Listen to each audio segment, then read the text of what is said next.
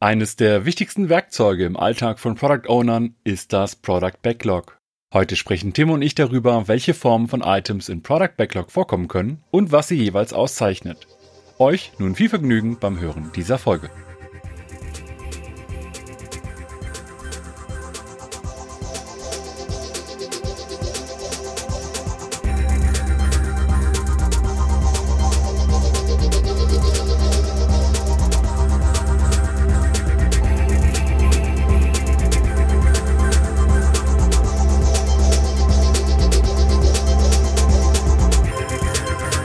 Dominik, lass uns über Product Backlog Einträge unterhalten. Aber sehr gerne, Tim. Klingt ein bisschen langweilig, ne, wenn man das so sagt. Ähm, was ja meistens so ein Missverständnis ist, dass ich alles in einem Product Backlog als User Story formuliere. Angeblich würde das Scrum vorgeben. Das stimmt nicht. Mit diesem Missverständnis wollen wir heute ein bisschen aufräumen. Und deshalb wollen wir uns mal angucken, was für verschiedene Product Backlog Items, wie der englische Scrum Guide es nennt, es denn so geben kann und zum Teil auch, wie man die so formuliert. Dominik, was macht das Thema Product Backlog Einträge denn so mit dir? Also ich finde es sehr spannend. Äh, auch, also eigentlich ist es kein so spannendes Thema, muss man mal ganz ehrlich sagen. Eigentlich ist es so ein Thema, äh, boah, irgendwie schon tausendmal gehört und in jeder Schulung kommt es irgendwie vor. Aber trotzdem, wenn man sich dann die, die Praxis anschaut, auch mal äh, das eigene Backlog mal reflektiert, andere Backlogs siehst und so weiter, dann merkst du, dass da irgendwie eine ganze Fülle von verschiedenen Arten von Backlog-Items irgendwie drin sind. Sei es jetzt die User-Stories, die irgendwie jeder kennt, aber manchmal sind das keine User-Stories, manchmal sind das irgendwie andere Themen, über die wir gleich reden werden. Task, Bugs, gehören Bugs jetzt ins Backlog rein, gehören sie nicht da rein, wie man das macht. Und da merkt man schnell, es gibt irgendwie eine breite Vielfalt an Erscheinungsformen. Und deswegen finde ich das sehr spannend, dass wir da heute mal ein bisschen drüber quatschen, obwohl das Thema eigentlich erstmal nicht so spannend klingt. Genau, also fangen wir damit an. Äh, es muss nicht alles als User Story formuliert werden, haben wir, hast du gerade schon gesagt. Und, was ich eben eingangs auch schon sagte, um es ganz klar nochmal festzuhalten, im Scrum Guide steht nirgendwo drin, dass wir in Scrum oder mit dem Scrum Framework User Stories benutzen müssten. Das ist ein populärer Irrglaube oftmals. Scrum ist natürlich nur ein Framework und wir haben dementsprechend eines der Elemente, eben eines der Artefakte ist das Product Backlog und das enthält Einträge. Und ja, wenn wir über gewünschte und gut wahrnehmbare Dinge sprechen, die unser Produkt erhalten soll, dann sind das vielleicht Stories oder häufig auch User Stories genannt. Und ja, dann kommt natürlich noch die Frage, wie formuliert man User Stories? Das ist dann eine eigene Folge. Aber da lass uns mal tiefer reingehen.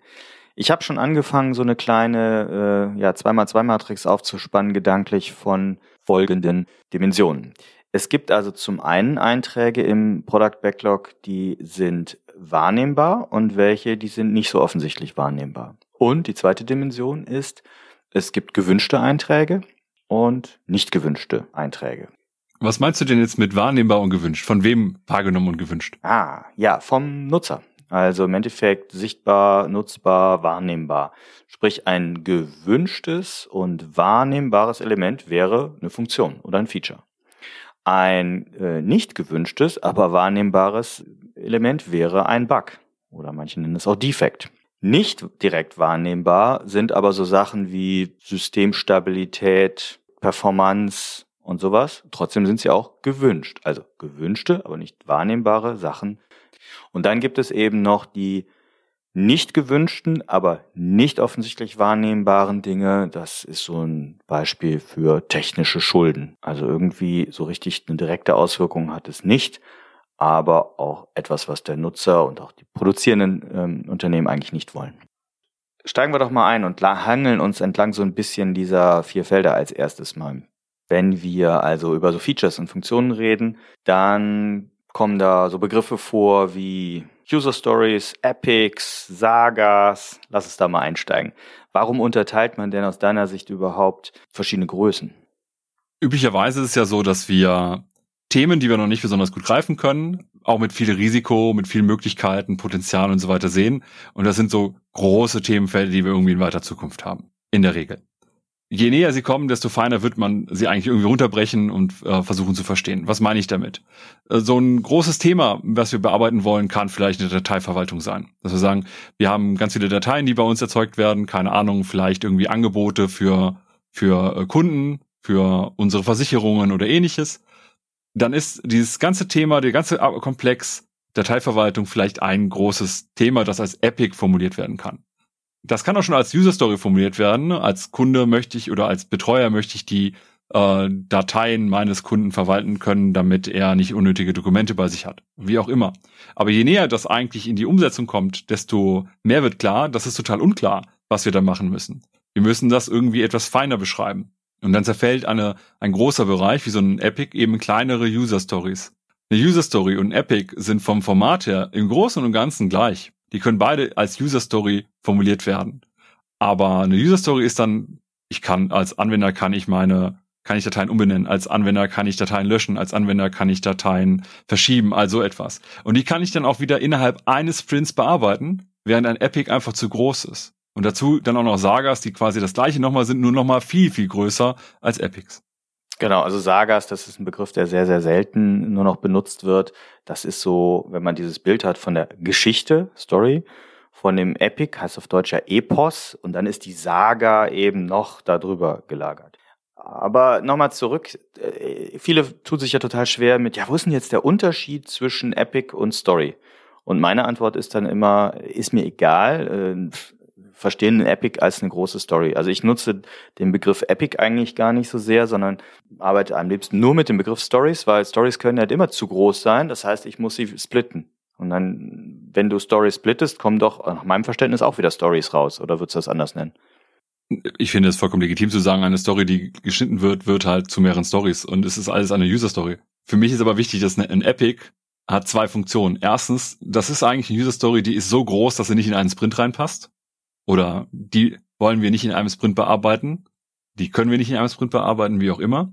Und das zweite ist, sie bildet eine thematische Klammer um mehrere User Stories, ist aber in sich als Klammer auch abschließbar.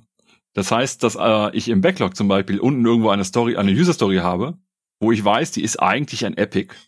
Die werde ich aber, weil sie eben auf Platz 50 ist oder 100, also zumindest weit unten, die ist halt erstmal eine User Story in der Liste weit unten irgendwann zerbricht die in ganz viele Einzelteile, weil ich die eben runterbrechen muss, in einzelne auch wertbringende Einzelteile und ich gebe nochmal eine neue Klammer drumherum. Dann verschwindet die eigentliche Story bei mir nicht, die jetzt aufbricht in die einzelnen Unterstories, in die äh, eigentlichen User-Stories, sondern die wandelt dann den Typ und wird zum Epic und ich kann sie als thematische Klammer immer noch drumherum packen. Das würde ich jetzt, um jetzt einfach mal in Jira zu sein, als eins der vielen Möglichkeiten, wie ich das organisiere. Ich habe erst eine User Story in meinem Backlog, die ist irgendwo unten, die ist auch so groß, dass sie noch nicht bearbeitet werden kann. Jetzt kommt die nah. Wir brechen die auf in einzelne User Stories und ich mache aus dem einen Ticket tatsächlich ein aus statt einem einer User Story wird es dann ein Epic Ticket, dass ich dann sogar in, äh, in Jira den anderen User Stories wieder zuweisen kann, so dass ich immer noch meine Klammer drumherum habe. Boah, wenn ich dir so zuhöre, kommt mir sofort wieder dieser schöne markante Spruch in den Kopf, wo du jetzt Jira meintest. Jira, das ist der Ort, wo User Stories zum Sterben hingehen. Ah, also das fand ich jetzt, äh, weiß nicht, ist mir zu kompliziert, wirklich. Das mit dem, es wandelt sich dann um, etc., das, das hilft mir gar nicht so sehr. Also ich würde tatsächlich persönlich weiter mit dem Begriff hm, Story arbeiten. Und nochmal, da, da bin ich völlig bei dir. Weiter unten im Backlog sind sie halt groß. Jetzt mal egal meiner Sicht nach, ob ich sie Epic oder Story nenne, sind sie groß. Und äh, weiter oben, also je wichtiger und näher sie rücken, werden sie detaillierter und dementsprechend kleiner und handhabbarer im Sprint. Und das würde ja dann auch dem Prinz, sogenannten Deep-Prinzip, also dieser Abkürzung DEEP, folgen, wo das D für Detailed Appropriately, also angemessen detailliert steht. Da könnte man vielleicht auch nochmal eine Anleihe nehmen, warum wir eben über unterschiedliche Größen von Product Backlog Einträgen sprechen. Okay, Lass uns mal also diesen Bereich verlassen. Wir sind also in unserem äh, in unserer Dimension von gewünschten und sichtbaren, wahrnehmbaren Sachen, also rund um Features und Funktionen, runtergelaufen und da reden wir vor allem über User Stories, manchmal auch über Epics und ganz selten nur noch über Sagas. Dann mag es ja Dinge geben, die sichtbar sind, aber unerwünscht, nämlich die Bugs oder Defects. Darf ich Bugs in ein Product Backlog packen? Oder sollte ich eine Bugliste separat führen? Also wenn ich an meine Historie denke, dann muss ich tatsächlich gestehen, dass als ich das erste Mal vor zehn Jahren Product Owner war, da hatten wir ein separates Bug-Backlog, beziehungsweise eine separate Bugliste. Da waren die Bugs eben nicht im Product Backlog. Das hatte ähm, verschiedene Implikationen, wie zum Beispiel, naja, wir wollen die Bugs ja bearbeiten, also müssen die doch irgendwie auch in den Sprint rein, in das Sprint-Backlog. Wie kommen die dann da rein? Ja, wir machen dann irgendwie äh, große Timeboxen, die wir dann irgendwie damit füllen, dass man eben so lange Bugs arbeitet, wie es geht. Heute bin ich aber der Überzeugung, äh, auch weil ich das mit mehreren Teams mittlerweile ganz gut äh, also nach meiner Einschätzung irgendwie ganz gut hinbekommen habe, dass wir die Bugs, wenn sie denn auftreten, ganz normal ins Backlog einplanen und dann eben genauso priorisieren können wie alle anderen Aufgaben, die wir für das Produkt machen. Das sehe ich auch so. Also jeder Bug muss sich letztlich auch gegen andere Feature-Ideen zum Beispiel durchsetzen, also gegen User Stories in seinem Wert. Und wenn die Behebung des Bugs eben nicht genug Wert hat, dann oder nicht genug eine Implikation aufs Nutzerverhalten hat, dann bleibt es halt unbearbeitet. Es, ne, sei denn, ich habe eine ganze eine, eine Zero-Bug-Policy, das ist nochmal eine andere Diskussion. Naja, auch mit einer Zero-Bug-Policy kannst du dich ja entscheiden, einen Bug nicht zu beheben. Also, wenn du einen Bug hast, der unter sehr, sehr geringen Umständen oder sehr unwahrscheinlichen Umständen überhaupt auftritt und dann so gut wie keinen Effekt hat, wo du sagen kannst, ja, das fällt auf, der ist vielleicht nicht schön, weil da irgendwie eine Box verschoben ist beim ganz speziellen Dateninput aber der Aufwand, den wir dafür treiben mussten, steht in keinem Verhältnis zu dem, was wir für den Nutzer an Mehrwert erzeugen. Deswegen priorisiere ich den Bug jetzt so weit nach unten, dass ich eben lieber einer äh, die anderen Stories mache. Und dann kann man auch sagen, jetzt ist er so weit nach unten priorisiert, ich muss meinen Backlog nicht für ein halbes Jahr gefüllt haben oder für zwei Jahre gefüllt haben. Ich schmeiß den bewusst weg und sage, den machen wir halt nicht. Wenn der nochmal auftaucht, ist er vielleicht relevanter geworden. Dann kann ich, muss ich ihn auch neu bewerten von der Prio. Aber wenn er so weit unten gelagert werden würde, dass er eben nur noch nach Jira geht, um dort zu sterben, als Dateneintrag, dann kann ich ihn auch rauslöschen. Gehen wir mal weiter und kommen zu diesen Dimensionen von nicht direkt wahrnehmbaren, äh, sowohl gewünscht als auch unerwünschten. Also gewünscht wären das so Sachen, habe ich eben gesagt, Performance, äh, Stabilität etc. Und ähm, unerwünscht wären das eben technische Schulden. Wie bildet man das denn in einem Backlog ab, wenn ich so an so technischen Sachen arbeiten will? Jetzt rein vom Scrum Guide ausgehend dürfen wir natürlich alles an Arbeit in das Backlog packen, das für das Produkt relevant ist. Dementsprechend können wir auch neben den User Stories, die sehr klar den Nutzermehrwert im Fokus haben und auch den Grund für den Nutzer, warum es wertvoll ist, dass wir das tun, mit vermitteln, können wir genauso technische Task oder Technical Task oder manchmal auch Technical Stories genannt, das ist so ein bisschen reines, reines Wording-Thema, aber so etwas können wir mit alles reinnehmen. Wir können also eine Art Aufgabe formulieren, Wobei es zum Beispiel darum geht, technische Schulden abzubauen, mehr Stabilität in einem Teilsystem zu etablieren. Vielleicht aber auch so etwas wie, wir müssen oder wir können irgendwo ein Update von einer Komponente machen. Das wird der Nutzer nicht direkt merken, aber vielleicht können wir jetzt auch einfach besser damit arbeiten, weil die neue Komponente oder die neue Version der Komponente uns neue Funktionen anbietet, die wir noch nicht brauchen, aber später gebrauchen können. Ein, ein klassisches Beispiel dafür ist für mich immer, du musst irgendwie ein Update fahren, meinetwegen deiner Java-Version oder von deinem, weiß nicht, Framework oder dein, dein, deinem Content-Management-System oder was auch immer. Und das muss halt einfach getan werden, damit das Produkt besser, stabiler, supporteter läuft. Und ansonsten, aber da ist halt, letztlich sind das ja auch dann ja, simple, vielleicht maximal komplizierte Aufgabenstellungen. Also auch nichts, wofür sich Scrum wirklich eignet. Es muss halt einfach runtergerockt werden. Punkt bei so ganz einfachen Sachen, Technical, Technical Tasks als Beispiel. Ja, aber es kann ja trotzdem auch, also Scrum äh, nutzt ja eben, oder mit Scrum wird oft gerne User Story als Format genutzt, aber es ist halt nicht vorgeschrieben, es ist auch nicht unbedingt erforderlich. Es ist so ein bisschen eine Good Practice, die natürlich sich jetzt irgendwie durchgesetzt hat. Deswegen machen das auch fast alle, aber es ist halt nicht erforderlich. Und wenn du halt sagst, ich habe ja einfach Aufgaben, die gemacht werden müssen, die äh, aufgrund unserer Technik einfach relevant sind, um irgendwie besser arbeiten zu können, um schneller arbeiten zu können, um angenehmer arbeiten zu können oder auch einfach nur um Sachen beizubehalten, dass wir etwas immer noch anbieten können, dann ist das in Ordnung. Dann packen wir das eben als technische Task einfach mit in das, äh, in das, in das Board, in das Backlog oder wo auch immer wir es dann hinterher brauchen. Gut. Dann lass uns mal zusammenfassen. Wir sind schon vorbeigekommen. Also an User Stories, an Epics, an Bugs, an Technical Tasks jetzt. Was sind denn diese Spikes? Von denen hört man ja auch immer mal wieder. Ja, ich glaube, Spikes haben so verschiedene Erscheinungsformen. Und ich persönlich bin ein großer Fan von Spikes, aber sie, äh, sie haben auch direkt noch eine große Gefahr, die sie mitbringen. Ein Spike ist, da findet man verschiedene Analogien. Spike, Stachel, das ist glaube ich soweit klar. Für mich ist das immer etwas, wo wir in irgendetwas reinpieksen, in irgendein ein Problem mal reinpieksen. Das kann sein, dass wir sagen, oh, wir wollen hier ein bestimmtes, äh, ein bestimmtes Merkmal bauen. Keine Ahnung, wir wollen zum Beispiel dem Nutzer irgendwie ermöglichen, dass er seinen Standort irgendwie auf einer Karte angezeigt bekommt, um die nächste Pizzeria zu finden. Aber wir haben noch nie mit Google Maps, Bing oder sonst irgendetwas gearbeitet. Wissen wir nicht. Können wir da mal einen Prototypen bauen? Oder das wenigstens mal irgendwie mal einen Durchstich machen, um zu gucken, wie könnte das funktionieren. Das muss nichts Produktives sein. Das kann hinterher auch wieder weggeworfen werden, was da an, an Code produziert wird. Das muss nicht unserer DOD entsprechen. Das ist also vollkommen in Ordnung, auch wenn wir da vielleicht nicht alles durchtesten. Aber wir haben es mal ausprobiert. Wir spielen ein bisschen mit der Technik rum. Das könnte jetzt so eine Spike-Story sein. Es ist spannend. Für mich haben Spike Stories immer was damit zu tun, dass ich eine gewisse, also eine so große Unsicherheit habe, aber eher bezüglich der Einschätzbarkeit und der Schätzbarkeit von Geschichten, dass ich sage, okay, wir wollen einfach nur Wissen generieren mit einem Spike oder einer Spike Story.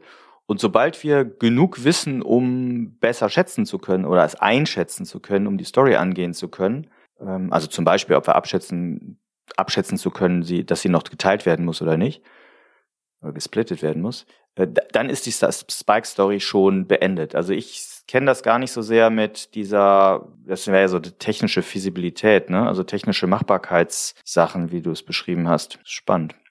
Wobei ich das gar nicht anders äh, unbedingt anders meine, weil für mich geht's dann, eine Spike-Story produziert als Ergebnis Wissen, das ich brauche, um besser an meinem Produkt arbeiten zu können. Und dieses Wissen, das ich mir erzeuge, und so kenne ich es halt meistens, ist halt, wir spielen irgendwo schon mal was rum. Natürlich könntest du jetzt auch sagen, bei einer Spike-Story, ich setze mich mal äh, eine Weile hin und lese eine Dokumentation von irgendeinem, von der Schnittstelle zum Beispiel. Ne, ich lese mir jetzt einfach mal den ganzen Kram äh, und schaue mir äh, durch von Google Maps und gucke mir auch gleichzeitig mal die Implementierungsbeispiele an. Das ist auch alles fein. Das kann für mich bei einer Spike-Story auch ausreichen. Was ich aber damit sagen möchte, ist, dass man auch durchaus Sachen damit bauen darf, nach meiner Erfahrung, nach meiner Meinung, die du dann eben als, ich probiere mal was aus, ich guck mal, wie das funktioniert nicht als produktiver Code, deswegen nicht DOD, aber ich habe mal was ausprobiert und dadurch gelernt und kann jetzt mit dem Gelernten sagen, ich kann beim äh, Storyschnitt viel besser helfen, ich kann überhaupt mal beurteilen, wie komplex oder wie aufwendig ein Thema ist und also etwas. Und das ist die Erkenntnis, die ich dann aus einer Spike Story rausziehe. Ja, das finde ich ganz spannend, weil da, damit ist es ja so ein bisschen so eine Art Lernstory, ne? Wissen aufbauen, sei es technisches Wissen, sei es Businesswissen, sei es Userverständniswissen. Ja, finde ich gut. Kann, kann ich mitarbeiten. Kommen wir mal zum nächsten Punkt. Ähm, Analyse-Stories. Anti-Pattern oder äh, gutes Thema. Also es ist spannend. Also weshalb sage ich das? Ich glaube, also ich sehe häufiger äh, Teams, die dann erstmal Analyse-Stories fahren und so wie ich das häufig sehe, ist es dann eher eine Art, um, ich will Unsicherheit reduzieren, aber so weit reduzieren, dass ich hinterher sehr gut spezifizieren kann. Und das erinnert mich dann immer sehr stark eigentlich wieder an ein klassisches Wasserfallvorgehen. Gerade bei neustartenden Scrum-Teams sehe ich das häufig. Und damit trennt man dann eben das äh, Analysieren und Spezifizieren vom letztlichen äh, Bauen. Ja, Wasserfall. Wenn man Analyse anders versteht, kann man aber natürlich auch in die komplette Discovery-Ecke reingehen. Also auch hier wieder Wissen zu generieren über bestimmte Risiken, also usable, viable, feasible zum Beispiel. Wie ist dein, wie siehst du das mit Analyse-Stories? Den ersten Punkt, den du genannt hast, äh, sehe ich als das Risiko von Spike-Stories auch. Dass man alle Unsicherheit erstmal eine eigene Story oder eine eigene Task oder wie auch immer man es nennen will, auslagert und dadurch das eigentlich Umsetzen auf einmal aufsplittet auf mehrere Backlog-Items, die nacheinander abgearbeitet werden müssen, aber man hat halt immer absolute Sicherheit bei dem einzelnen, einzelnen Backlog-Item. Ich glaube, dass es eine Gefahr ist, weil man schnell dazu neigen kann, wenn man auch gerade Druck von außen hat oder ähnliches oder selber da ein höheres Sicherheitsbedürfnis hat, eher zu sagen, komm, wir machen fast überall eine Analyse-Story in Form eines Spikes oder ähnliches, um das herauszufinden. Es gibt aber auch große Vorteile von Analyse-Stories und das sind dann für mich eben all die Sachen, wo es zum Beispiel um User, uh, User Experience geht, um User Research geht oder ähnliches. Also eine Analyse-Story kann für mich zum Beispiel auch sein, gerade wenn ich auch jemanden mit UX-Expertise oder generell UX-Expertise im Team habe, was sind Anforderungen von Nutzern? Oder wie ist äh, die Verteilung bestimmter Wertmerkmale bei unseren Nutzern? Oder auch meinetwegen, äh, wie groß ist der Anteil unserer Nutzer, die eine rot-grün Sehschwäche haben? Weil danach kann ich vielleicht andere Stories einpriorisieren oder andere Sachen machen. Ich lerne irgendetwas, um das Produkt besser und erfolgreicher bauen zu können. Ja, finde ich gerade total spannend. Das triggert bei mir auch so ein paar Gedanken, weil letztlich, wenn du das Lernen ansprichst, dann ist das ja so aus getrieben aus einem Wissensdurst und einem besseren Userverständnis, äh, ein besseres Userverständnis zu bekommen etc. Der erste, die erste Variante aber, die wir besprochen haben, also Analyse-Stories, um detaillierter zu spezifizieren, ich nenne es mal so, das zeugt ja von zu wenig Mut. Da ist vielleicht der Scrum-Wert Mut gar nicht so gegeben, diese Analyse, die vielleicht notwendig ist, aber direkt mit in die User Story reinzunehmen. Also direkt mit im Sprint, in einem zu machen oder auch crossfunktional im Team dann daran zu arbeiten. Also von daher, Analyse-Stories finde ich ein super spannendes Thema, was man auch im Team einfach mal reflektieren muss. Wie gehen wir damit um? Ich würde jetzt eben per se nicht sagen, es darf keine Analyse-Stories im Product Backlog geben, sondern es darf bestimmte Analyse-Stories im Product Backlog vielleicht nicht geben. Es sind dann Analyse-Stories wertvoll, wenn sie uns dabei helfen, zukünftige Backlog-Items zu priorisieren, zu bewerten, aufzunehmen, rauszuschmeißen oder ähnliches. Es hilft mir wenig, wenn ich sowieso weiß, ich mache eine, ein bestimmtes Feature, ein bestimmtes Merkmal und jetzt brauche ich eine Analyse-Story davor, um das richtig zu machen. Das kann ich durchaus auch dann auch einfach zusammen machen. Das, dann wird die eine Story zwar größer, das ist aber für mich vollkommen legitim. Nur wenn ich nicht weiß, lohnt sich Story A, B oder C, dann ist eine Analyse-Story, die mir hilft, auch letztendlich Zeit zu sparen und vorher schon mal zu lernen, welche dieser anderen Stories sind überhaupt wichtig und relevant, mega hilfreich. Mhm. Gut, also die eigentliche Analyse fasse ich nochmal zusammen von Dingen, wo wir eh schon wissen, dass wir sie bauen werden, sollen bitte in die Story rein, dann zu so einer Subtask zum Beispiel werden und dort abgearbeitet. Gut, jetzt haben wir Product Backlog Items, insbesondere diskutiert, wenn sie sich ja, rund um das Produkt drehen. Was ist denn mit Einträgen im Product Backlog, wo es eher ja, so eine Teamorientierung drin gibt? Irgendwelche organisatorischen Sachen, äh, müssen uns da, da anmelden oder irgendwie Improvements, Learnings, Business-Fragen. Was kennst du denn da so? Das Spannende ist ja, wenn wir in, das, in den Scrum, Scrum Guide reingucken, was in dem Product Backlog eigentlich so drin steht, dann steht da irgendwie alles, was gemacht werden soll für das Produkt. Aber in der Praxis ist es doch eher so, dass ein Team ein Backlog hat das vielleicht nicht unbedingt immer das Product Backlog ist, sondern manchmal auch so das Team Backlog. Oder wenn es schon nicht das Product Backlog ist, so ist zumindest in dem Sprint Backlog. Was machen wir jetzt im Sprint? Dass da auch Sachen drin landen, die nicht für das Produkt selber da sind, sondern zum Beispiel aus der Retrospektive irgendein Item, das wir jetzt mitnehmen. Äh, wir wollen was anders machen. Oder wir wollen mal, wir wollen unseren Teamraum mal aufräumen. Das ist ja nicht für das Produkt selber, aber das hilft uns dabei, letztendlich das Produkt besser entwickeln zu können. Ist aber eher fürs Team. Da möchte ich mal kurz reingehen. Im Sprint-Backlog finde ich das auch durchaus legitim, aber das Product-Backlog sollte ja eben fürs Produkt bleiben, wie du gerade sagtest, und nicht die Aufgabenverwaltung der Einheit sein, oder? Das ist auch vollkommen in Ordnung. Das Problem, was dadurch entsteht, ist, dass du dann spätestens zwei Backlogs hast. Und wie wir auch auf der anderen Seite sagen, du hast halt für ein Produkt nur ein Backlog, hättest du dann das, die Situation, dass ein Team mehrere Backlogs hat. Jetzt kannst du natürlich auch sagen, okay, wir haben eine Cross-Backlog-Situation. Keine Ahnung, es gibt drei, drei Produkte, die alle ihr äh, Backlog haben. Und es gibt drei Teams, die aber nicht jeweils an einem der Produkte arbeiten, sondern an allen drei Produkten arbeiten. Was durchaus passieren kann. Aus verschiedensten Gründen. Ohne das jetzt gut oder schlecht zu finden. Aber dann hast du eigentlich, dass du auch für jedes Team irgendwie überlegen musst, wann kann welches Team was eigentlich tun. Ich finde das jetzt auch nicht so besonders äh, toll, wenn du irgendwie an mehreren Produkten arbeitest, überhaupt nicht. Aber wenn du sowieso sagen kannst, ich habe hier ein Produkt, das von einem Team gemacht wird und das Team hat nur dieses eine Product Backlog, warum kann ich da nicht auch eben die anderen Task, Aufgaben etc. reinpacken, wo wir sagen, hier haben wir irgendwie, ich will selber was lernen, ich will was organisatorisches machen, irgendwas für äh, den Rest der Company, irgendwie, keine Ahnung, eine Schulung in einer bestimmten Technik bauen oder ähnliches, wo es nicht um das Produkt selber geht, sondern um das Team weil ich dann dadurch ja zumindest auch immer sehe, wo in meiner zeitlichen Dimension oder in der Abarbeitung oder in der Priorisierung auch wo landen die einzelnen Themen zueinander. Man muss natürlich aufpassen, wenn es um das Thema Wert geht, weil eigentlich möchte ich auch sehen, wie kontinuierlich ich als Team für mein Produkt den Wert erzeuge oder durch das Produkt Wert erzeuge, weil ich dann auch eigentlich immer schauen muss, habe ich gerade zu viele Themen, die Teamthemen sind, aber keine Produktthemen. Also ich räume zu viel auf, ich mache zu viel an mir selber.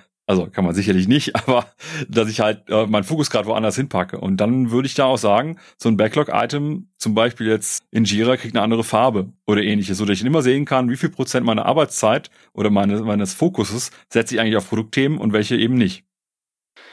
Pragmatisch gedacht kann man natürlich auch sagen, der Scrum Guide verbietet umgekehrt ja auch nicht, solche Sachen ins Product Backlog aufzunehmen. Ne? Als leichtgewichtiges Framework sagt er halt nur, alles, was zum Produkt gehört, muss mindestens mal im Product Backlog drin sein. Also es wäre spooky, wenn Themen, die dem Produkt zuträglich sein sollen, woanders stünden als im Product Backlog.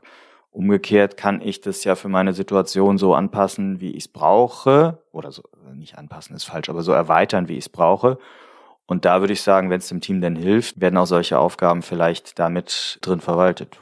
Ja, ich versuche das auch dann eher was pragmatischer zu sehen. Trotzdem brauche ich das äh, eher klasse, äh, also eigentlich äh, beabsichtigte Product Backlog, wo nur die Produktthemen drin sind. Und deswegen baue ich mir, egal in welchem System ich unterwegs bin, entweder ein Schlagwort oder ein Filtersystem, womit ich jederzeit sagen kann, zeig mir nur die Produktthemen an, damit ich halt immer auch sagen kann, das hier sind alle meine Produktthemen, die ich jetzt selber priorisieren muss dass da vielleicht noch andere Sachen nebenbei sind, wie eben wir räumen mal den Teamraum auf oder jemand von uns fährt irgendwo anders hin und äh, oder lernt mal was für uns oder lernt was für sich selber oder wie auch immer, hilft mir letztendlich eine Übersicht darüber zu bekommen, was ist denn so in der nächsten Zeit bei meinem Produktteam relevant, um dann auch einfach mal zeitliche Abschätzungen und so ein bisschen Forecasting betreiben zu können, nicht mehr Richtung Stakeholder, sondern auch vor allem in meine Richtung. Lass uns nochmal andersrum an die Frage rangehen. Was ist denn explizit kein Product Backlog Item? Also was gehört nicht ins Product Backlog rein? Eigentlich ist es vor allem aufgabenorientiert. Also in der Form von, was sind alles Sachen, die ich machen muss oder machen möchte, die da so reinkommen. Das kann auch eine Liste von Anforderungen sein, dann ist es implizit die Aufgabe, packt diese Anforderungen da rein. Aber das wird dann auch direkt wieder schwierig, weil es sind eigentlich immer nur funktionale Anforderungen, die ich habe. Ne, mein Produkt kann dann folgendes, mein Produkt kann äh, das andere und so weiter. Was da nicht reingehört, sind eigentlich Sachen, die universell gelten, wie zum Beispiel nicht funktionale Anforderungen. Nicht funktionale Anforderungen sind halt kein Backlog-Item, sondern das sind Sachen, die gelten für viele andere Backlog-Items, gehören halt auch sowas wie eine DOD. Also eine Liste, wann ist etwas fertig, damit ist die nicht funktionale Anforderung etwas, das überall gilt. DOD heißt Definition of Done. Das war ein Servicetext. ja, sorry. Also, nicht funktionale Anforderungen gehören also nicht ins Product Backlog rein. Lass uns nochmal so ein bisschen auf die Anti-Patterns gucken. Also, was ähm, sehen wir in Product Backlogs, was vielleicht nicht so cool aussieht? Das, was ich am meisten, am meisten irritierend finde, sind sogenannte Substories dass man auf irgendwie, unabhängig davon, dass man irgendwie auf einmal alle Tasks und alle äh, Items irgendwie Story nennt, eigentlich quasi, ich habe eine User Story, die so groß ist, dass ich sie nicht in einem Sprint mit dem Team bearbeiten kann. Deswegen muss ich eigentlich in Task runterbrechen. Also ich muss sie so oder so eigentlich in Task runterbrechen, damit ich weiß, was wir eigentlich alles hierfür machen müssen. Aber die eine Hälfte der Story mache ich in meine, also der User Story, mache ich im ersten Sprint, die andere Hälfte im zweiten Sprint. Damit die aber da immer noch so eine, ich sag mal, so eine Klammer haben, gerade auch für sowas wie Jira, wo du dann so eine Swimlane nach Stories vielleicht einbauen kannst, mache ich so etwas wie eine Substory. Das Problem an Substories ist aber, dass sie, so wie ich sie kennengelernt habe, selber gar keinen Wert produzieren. Also auch nie abgeschlossen sein können, sondern dann ist halt nur Teil 1 fertig, du brauchst aber Teil 2, damit du überhaupt Wert erzeugt hast. Und deswegen finde ich Substories immer extrem schwierig und zeigen meistens das Problem, äh, dass man da noch nicht geübt drin ist, dass man die kleiner schneiden kann Manchmal sind Stories auch wirklich groß, das muss man auch fair äh, zugestehen. Aber wenn die so groß sind, dass ein Team sie nicht in einem Sprint bearbeiten kann, dann versuche versuch ich eher an anderer Stelle da nochmal das Team mehr zu befähigen, andere Risiken zu reduzieren oder ähnliches.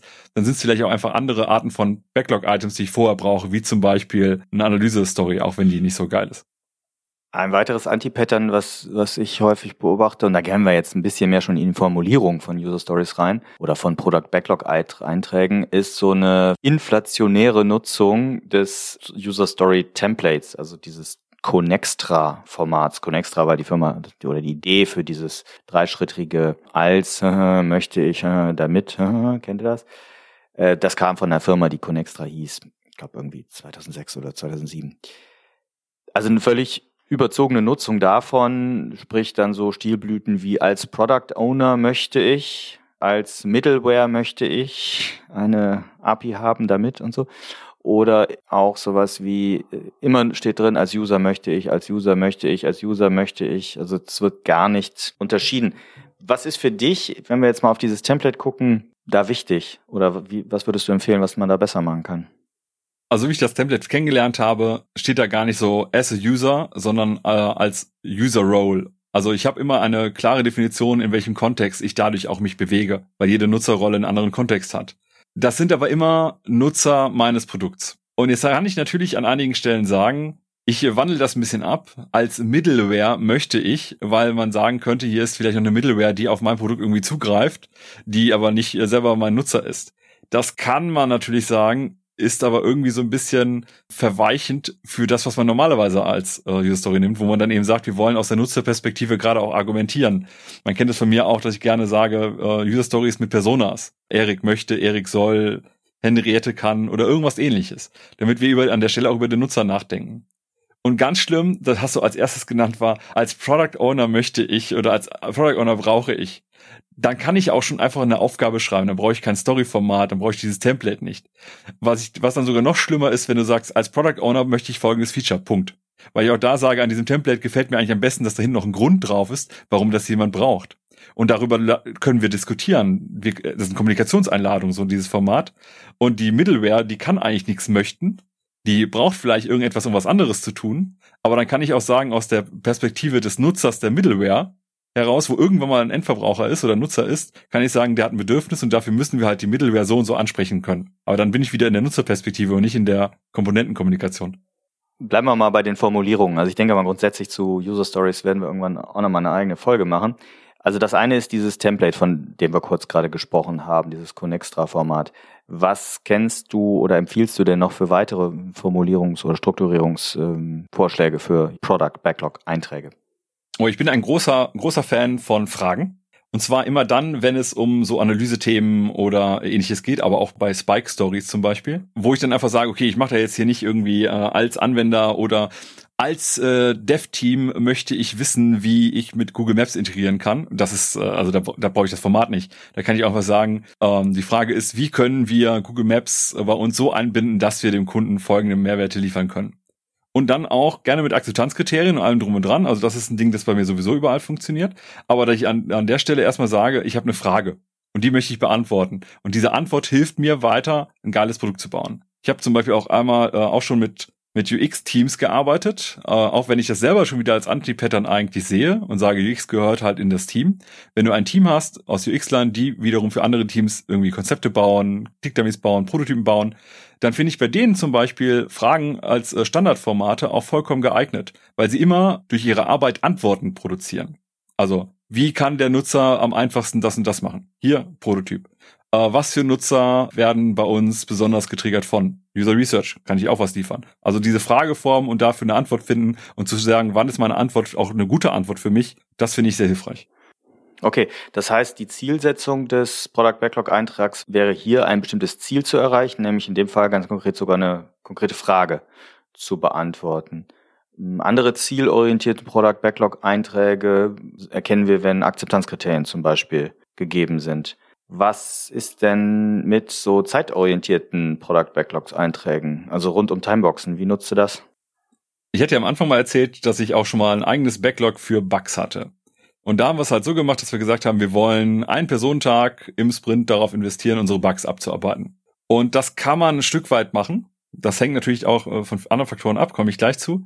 Das hat momentan erstmal nur, wenn ich eine Timebox habe, den, den Vorteil, ich sage halt, was ich bereit bin, als Team Zeit zu investieren und wir machen so viel darin, wie es irgendwie möglich ist. Aber wenn die Zeit halt vorbei ist, ist die Zeit vorbei und wir hören auf dran zu arbeiten. Ich könnte also auch sagen, wenn ich jetzt irgendwie aufräumen will oder ähnliches, ich investiere mal eine Stunde in Aufräumen, aber dann muss ich auch akzeptieren, dass eine Stunde Aufräumen ist vielleicht noch nicht so aufgeräumt ist, wie ich es gerne hätte. Sonst hätte ich halt eine Zeit definieren müssen. Äh, ein Ziel definieren müssen und keine Zeit.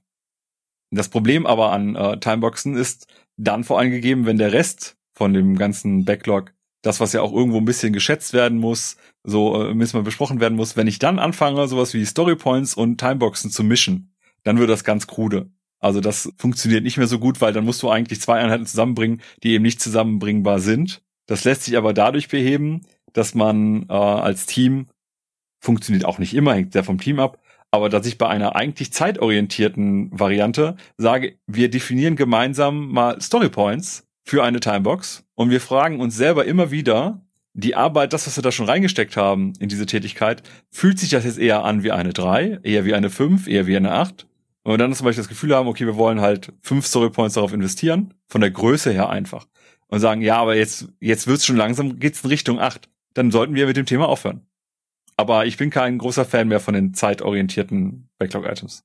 Ja, ich nutze die ein bisschen anders. Ich würde sie nicht so mit User Stories dann kombinieren, aber wenn ich zeitorientierte Sachen habe, zum Beispiel in so Analyse-Stories für Discovery oder technische Feasibility, dann nutze ich gerne so, meinetwegen, man einigt sich drauf, okay, Timebox zwei Tage, jetzt als Beispiel, aber bitte nach den ersten zwei Stunden Analyse kurze Rücksprache mit dem Team oder mit einem anderen ähm, Mitglied des Entwicklungsteams. Also ich baue da immer noch so eine kleine Bedingung, so ein kleines Gate ein, um zu sagen, damit man sich da jetzt nicht zwei Tage verrennt und dann feststellt, ach, eigentlich hat es uns gar nicht hier gebracht.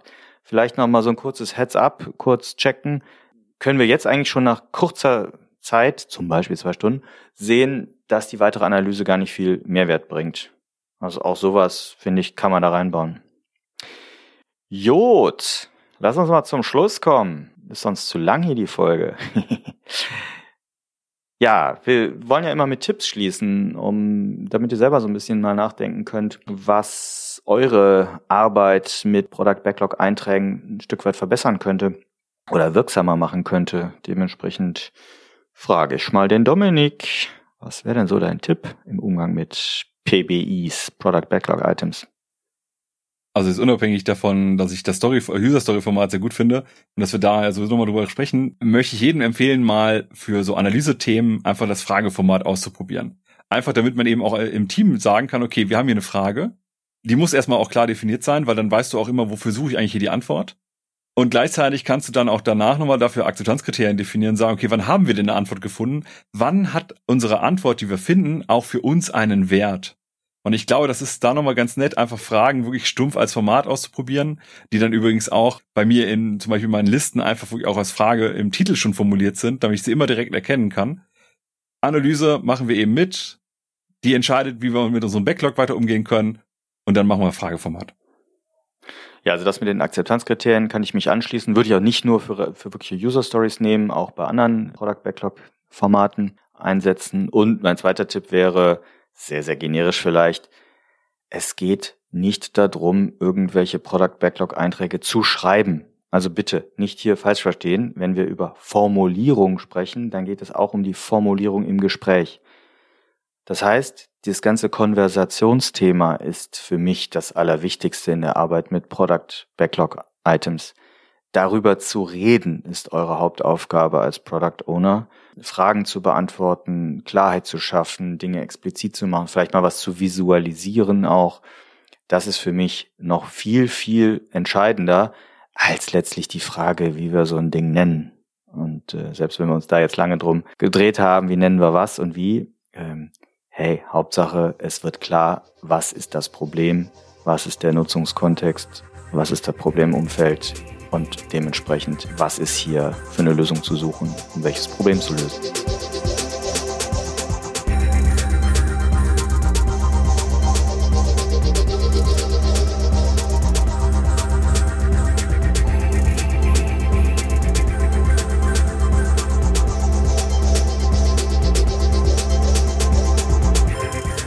Wir freuen uns über euer Feedback zu dieser und anderen Folgen.